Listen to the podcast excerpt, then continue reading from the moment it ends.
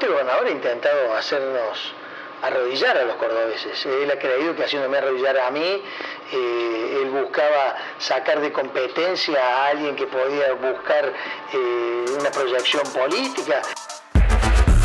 Entrevistado por Florencia Ripoll y Ari Garboveski, Ramón Mestre no ahorró críticas contra la gestión de Juan Schiaretti. El candidato a gobernador por el radicalismo se despachó con todo en la última entrevista de la campaña. Faltan horas para que los cordobeses vayamos a votar y renovemos autoridades provinciales y municipales y en esta recta final estamos manteniendo los últimos diálogos con los principales candidatos. En este caso estamos con Ramón Mestre, bienvenido. ¿Cómo le va? Candidato a gobernador por la Unión Cívica Radical y bueno, y el actual intendente. ¿Cómo llega Mestre a este último tramo de la campaña? ¿Las encuestas responden? ¿La expectativa de, de voto es la que esperaban. Con mucha alegría explicando nuestra propuesta, recorriendo distintos lugares de la provincia. Vemos que la gente ha empezado al último a, preocuparse o, a tratar de, observar cuáles son las propuestas que nosotros realizamos en general, porque ha sido una campaña atípica, no ha habido debate y al no haber debates evidentemente que solamente termina pegando de manera masiva la publicidad de candidato oficialista que es abrumadora, y que cuento, una anécdota. El otro día lo llevaba mi hijo a la escuela y me dice, papá, este, eh, Juan te va a ganar. ¿Por qué decís eso? Y porque mirá la cantidad de, fotos que sale, él sale más fotos que, vos. Entonces yo le dije, no, acordate que vamos a ganar nosotros. Pero bueno, estas son un poco las cosas que pasan este, de las percepciones que va teniendo la gente. Y a mí me parece que lo más importante tiene que ver con las propuestas, con cómo hacemos para transformar la Córdoba y tener una Córdoba distinta. Eh, una de las cosas, alude a, la falta de debate, una de las pocas cosas que en campaña el gobernador contestó de objeciones opositoras eh, suyas y también la del otro candidato, la mm, de Mario Negri, fue la problemática del narcotráfico. ¿Cree que es el, el problema principal que tiene Córdoba o es el que el gobernador contestó? No, yo creo que el marketing, la publicidad y, evidentemente algunas obras que se están llevando adelante en los últimos tiempos esconden abajo de la alfombra graves problemas que tiene la provincia. Tiene problemas con la educación, tiene problemas con la salud, tiene problemas con la seguridad. Dentro de la seguridad está el narcotráfico. Cada vez que nosotros recorremos la provincia, los habitantes de los distintos lugares nos plantean la dificultad de poder acceder a salud, de que les cobran un plus, cuando se acercan a la obra social, al APROS, que no hay eh, posibilidades de brindar servicios de emergencia. Nosotros en Córdoba tenemos el 107, hemos incorporado la motoambulancia y funciona muy bien.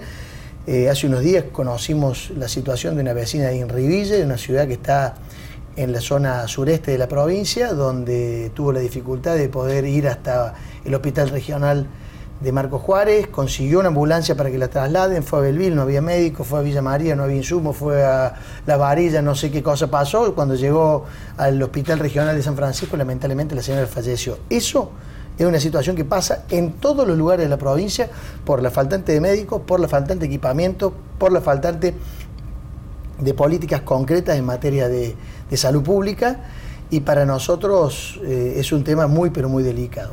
El otro tema, yo no puedo dejar de reconocer que construyeron 500 escuelas, pero no alcanza con las 500 escuelas, porque hay 2.000 escuelas que si no es por el esfuerzo de los intendentes que aportan para tratar de que se pueda brindar las clases en distintos lugares de la provincia, eh, yo cuando asuma voy a declarar la emergencia de infraestructura edilicia escolar porque hay 2.000 escuelas que están en pésimo estado. Y entonces eh, hay que resolver ese tema, más la problemática que tiene que ver con la calidad de la educación. Tenemos los docentes con salarios bajos, necesitamos tener docentes con mejores salarios, pero fundamentalmente lo que buscamos es que sea un salto de calidad. Entonces el incentivo del aumento salarial va a estar basado en los cursos de capacitación para de esa manera tratar de trabajar y contribuir a tener mejor calidad educativa. Y en materia de seguridad no hay un plan de seguridad claro no hay una firme decisión de combatir el delito. Eh, nosotros proponemos una serie de cambios que tienen que ver con cambios penitenciarios, cambios de justicia y cambios este, en la policía.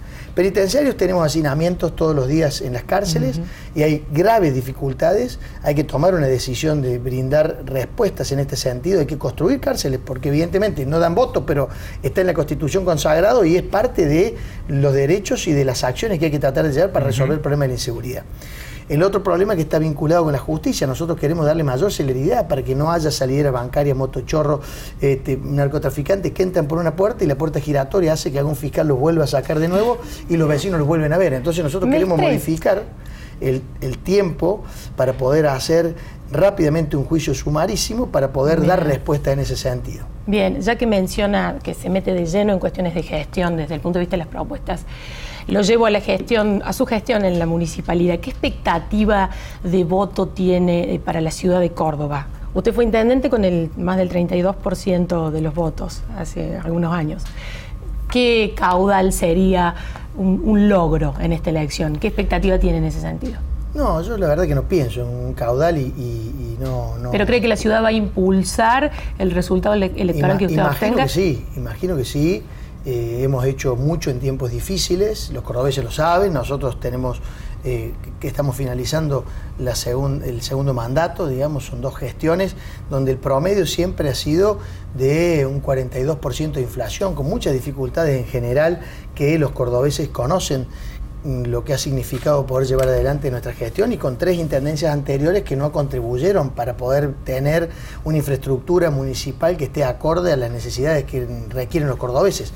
Hemos hecho un montón porque hemos construido 3.600 este, cuadras, hemos llevado adelante 35.000 este, luminarias LED, 50 de desagüe, y así podría seguir enumerando obras que hemos llevado adelante, pero me parece que es importante eh, poder seguir avanzando en las propuestas que nosotros tenemos de cara a la elección provincial. A raíz de esto, eh, hubo muchas objeciones de muchos candidatos hacia el diseño de la boleta única de sufragio que en cierta medida estas, estas dificultades surgieron a partir de una decisión que usted tomó, que es de pegar las elecciones municipales a las provinciales. Con lo que sucedió con el diario del lunes, eh, ¿cree que fue una buena decisión? ¿Está convencido de que, de que terminó siendo favorable, útil? Mire, hay que decir las cosas como son. Nosotros tenemos la responsabilidad de haber fijado la fecha porque yo firmo el decreto, es de potestad del intendente. Había un reclamo en la inmensa mayoría de los cordobeses de tratar de evitar que haya varias veces este, fecha de votación, sumado al costo. Son 150 millones de pesos la, la realización de una elección en términos locales. Y también hay una situación que ustedes la conocen perfectamente bien. Cuando nosotros constituimos Cambiemos y que después explosionó, en aquella oportunidad, en el mes de diciembre, nosotros le reclamábamos al gobernador que había pisoteado el código electoral, que había, este, no había consultado y había tomado decisiones, inclusive dos veces de la modificación de la ley en un mismo año, para tratar de sacar ventaja e inclinar la cancha a su favor. Nosotros en ese momento consultamos con los que estábamos tratando de construir Cambiemos y hubo un planteo de manera directa por parte de Luis Juez, presidente del Frente Cívico, y de Darío Capitán, el presidente del PRO, para que la fecha sea el mismo día que la fecha de la elección de gobernador. Con lo cual, digamos, se dieron. De la alianza? así fue el planteo. Con lo cual se dieron una serie de situaciones en virtud de la cual yo tomé la decisión. Después, alguno, cuando explosionó Cambiemos, me planteó que yo revea la situación. Y si hay algo que a nosotros nos caracteriza es la coherencia. Yo no puedo echar marcha atrás si ya habíamos hablado, e inclusive había hecho parte de una imposición para firmar un acuerdo. Y a mí me parece me pareció lógico este, mantener eso. La conformación de la boleta única, y aprovecho yo para este, tratar de aclarar sobre este tema. Es una disposición de la justicia, no tenemos absolutamente nada que ver nosotros.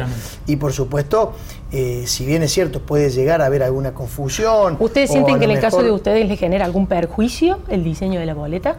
Hay alguna situación ahí que no termina de ser lo suficientemente claro, pero bueno, ya está diseñada, entonces es derramar este, lágrimas sobre un terreno que es infértil, no tiene ningún tipo ¿Están haciendo algo en la campaña en relación a la boleta única? Estamos trabajando fuertemente para poder con nuestros dirigentes, nuestros simpatizantes, nuestros afiliados, visitando casa por casa, explicando, porque inclusive si uno se fija, cuando nosotros hablamos del casillero 7, a lo mejor uno le puede entrar en una confusión, porque el, primer casillero no tiene, eh, no tiene una foto, entonces puede haber alguna confusión eh, a partir de cuando uno empieza a contar.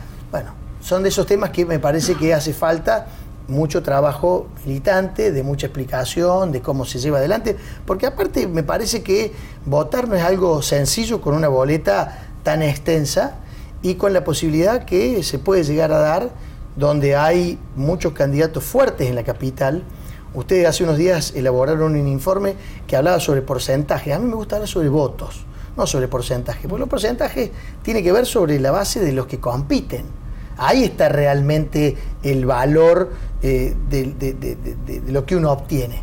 ¿Cómo, cómo, cuál es el valor? Y la cantidad de votos. Mm, si ustedes se ponen a sacar la cuenta, cuando juez sacó el 56% y ganó en la elección en el 2007, sacó la misma cantidad de votos que yo saqué cuando saqué el 32%. Entonces digo, ahí hay que dar una explicación a la gente ah, no, el sacó el 56, es más potente que el 32. No, no, no. Claro, hubo, una mayor participación. No, no, no, no. En la misma cantidad de votos. El tema cuál es? ¿Cómo se compone la, la, grilla de los candidatos que disputan que tienen más o menos fortaleza? En las dos elecciones que participé yo, tuve candidatos contrincantes políticos que tenían mucha fortaleza. Y por eso bajó la cantidad de porcentaje. Pero no hay que mirar el porcentaje, hay que mirar la cantidad de votos. Usted mencionaba la situación, la implosión de Cambiemos. Hablando de eso, ayer estuvo María Eugenia Vidal brindando su apoyo a Negri, es la dirigente de Cambiemos con mejor imagen a nivel nacional. ¿Cree que esos apoyos influyen en el, en el electorado? ¿Pueden ayudarlo a Negri? Yo la verdad que no, no sé si influye o no influye. Yo solamente le puedo decir lo que sé que el presidente dijo con relación a Cambiemos, que no iba a participar y bueno, tengo que entender que algunos dirigentes del PRO no le han hecho caso, porque de hecho han visitado la provincia.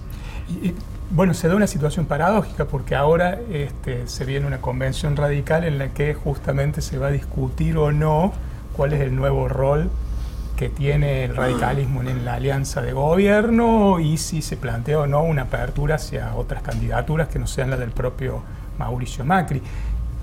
Lo saco un poquito de la elección, pero porque es un dirigente importantísimo del radicalismo en Córdoba. ¿Qué, visión tiene de, de, lo que tiene que discutir el radicalismo en relación al gobierno nacional? Me parece que hay que ser prudentes. Preferiría ocupar los minutos para poder hablar de las propuestas, porque ese es un tema que se va a discutir a nivel nacional seguramente después de esta elección, que es el domingo, y seguramente el radicalismo entrará en una discusión y un debate que hay que dar, sin dudas, con relación a la estrategia que tiene que abordar de cara a la elección que viene, que no es una elección menor, donde todos los días hay radicales que no quieren eh, seguir participando en Cambiemos. Yo soy de los que quiere quedarse en Cambiemos, pero con una eh, vuelta de rosca, con una participación distinta del radicalismo, y eso me parece que es parte de una discusión que la tenemos que tener más adelante. En, materia de propuestas, hay un, hay un tema que eh, en los primeros días de la campaña se instaló fuerte, que es la, dinámica del transporte en el área metropolitana. Eh, puntualmente, eh, ¿tiene una idea este, superadora sobre esto? ¿También apuesta a integrar multimodal? en el caso de alinear las gestiones provincial y municipal? Bueno, partamos de la base del diagnóstico. Hoy no existe una acción de estas características. Es decir, este, esto debería ser lo primero que la voz plantea. No hay una política común en materia de movilidad y transporte. No existe. Es más, este, hay contratos precarios y el servicio es carísimo. Les voy a poner el ejemplo. Si yo salgo de Puerta de Piedra, en barrio Villa Allende Parque, y llego hasta Chacra de Merced tomándome el 11, recorro 76 kilómetros y pago 23,50. Si yo me tomo un colectivo en Villa Allende, me tomo un colectivo en Mendeolazo, me tomo un colectivo en Unquillo, hago seguramente menos kilómetros para llegar al centro de Córdoba de los 76 que tiene este recorrido y pago 75 pesos. Entonces, me parece que ahí están los temas donde nosotros tenemos que tratar de discutir para que los cordobeses entiendan de que hay profundos desequilibrios con el área metropolitana donde muchas veces hay mucho hincapié con el boleto, el transporte de la ciudad de Córdoba, pero no estamos mirando la paja en, el, en, el, en la viga, digamos, en el ojo ajeno, porque fíjense lo que significa esto. Hace falta una política metropolitana, no solamente en materia de transporte, hace falta eh, mejorar eh, trabajos de infraestructura. Eh, yo recorro y encuentro mm, vecinos que me reclaman en la calera que no tienen en pleno centro de la calera agua agua, les cortan el agua en pleno centro de la calera. Entonces digo, ¿Eso cree que ha sido falta de acuerdo entre gestiones municipales y provinciales, falta de diálogo? Eso lo tiene que impulsar el gobierno de la provincia. Por eso yo quiero volver a repetir, yo arranco por el diagnóstico, porque a lo mejor no todos lo conocen. Esto es algo que hay que difundirlo, hay que hacerlo saber, porque los cordobeses lo estamos padeciendo. No solamente lo de la capital, lo del área metropolitana, mucho más, que es la zona donde más se ha poblado en los últimos 15 años nuestra provincia. Y fíjense que no es solamente un problema de agua, un problema de movilidad o, o un problema de infraestructura, es mucho más grande. Para eso, la mesa provincia-municipio tiene que jugar un rol más fuerte en materia de desde el gobierno de la provincia y en conjunto sentar a todos los municipios del área metropolitana para que haya políticas comunes. Si no, fíjense lo que sucede, por ejemplo, eh, eh, en materia de control y fiscalización. Nosotros tenemos eh, un horario nocturno que cierra a las cinco y media, a las 5 de la, mañana, los locales, y la mayoría de las ciudades del conurbano tienen otros horarios. Entonces digo, si no tratamos de tener una situación común, un debate sobre estas políticas del área metropolitana, evidentemente estamos perdiendo el foco sobre la situación que tiene que jugar como rol la provincia a la hora de tratar de tener en comunidad con todo el área metropolitana acciones en conjunto. Y yo lo he intentado hacer, desde la ciudad con Cormecor. Y fíjense que hoy tengo un, tema que no es menor, que está pendiente y hasta ahora nadie le ha preguntado a los candidatos a intendente este tema. Fíjense vuelvo al, comienzo de, lo, que usted me planteaba sobre, el debate de estos temas. Le hago la última. El eje de la campaña de eh, Hacemos por Córdoba es trabajar en equipo, intendente y gobernador. ¿Por qué no se pudo hasta ahora? ¿Por qué no se pudo? ¿Cómo? Trabajar en equipo, solamente porque son de líneas políticas diferentes. No, este gobernador ha intentado hacernos arrodillar a los cordobeses. Él ha creído que haciéndome arrodillar a mí eh, él buscaba sacar de competencia a alguien que podía buscar eh, una proyección política y en realidad al que le ha quitado los fondos y al que ha intentado financiar, en este caso no es a Ramón Mestre, a los habitantes de la capital. ¿Por qué? Y no podemos dejar de mencionar que el gobernador, a través del ente regulador de servicios públicos, nos dio una discusión y tuvimos una fuerte pelea, inclusive una judicialización, y nos terminó ganando porque nos sacó 200 millones de pesos por el tema del OIM y 350 millones de pesos por la tasa del agua. Es decir, nos ha desfinanciado los cordobeses de una manera muy, muy profunda y ha intentado arrodillar hacerlo realizar el intendente de la capital. Nosotros hemos intentado defendernos y por eso hay un reclamo ante el Tribunal Superior de Justicia por retención de fondos en lo que hace a mm. coparticipación. Bien. Mestre, ya para cerrar, ¿hace acto de cierre de campaña? Vamos a hacer algunas actividades que no son las tradicionales, porque ha mutado. La verdad, eh, reflexionaba con un amigo sobre cómo eran los actos antes, ¿no? Los actos de cierre eran masivos y se hacían en la calle. Después fueron cambiando. Después de los 90 recuerdo que hubo eh, caravanas. Bueno, este, no, no, no va a haber la, lógica este, que, había en años anteriores. Cierra por Instagram entonces.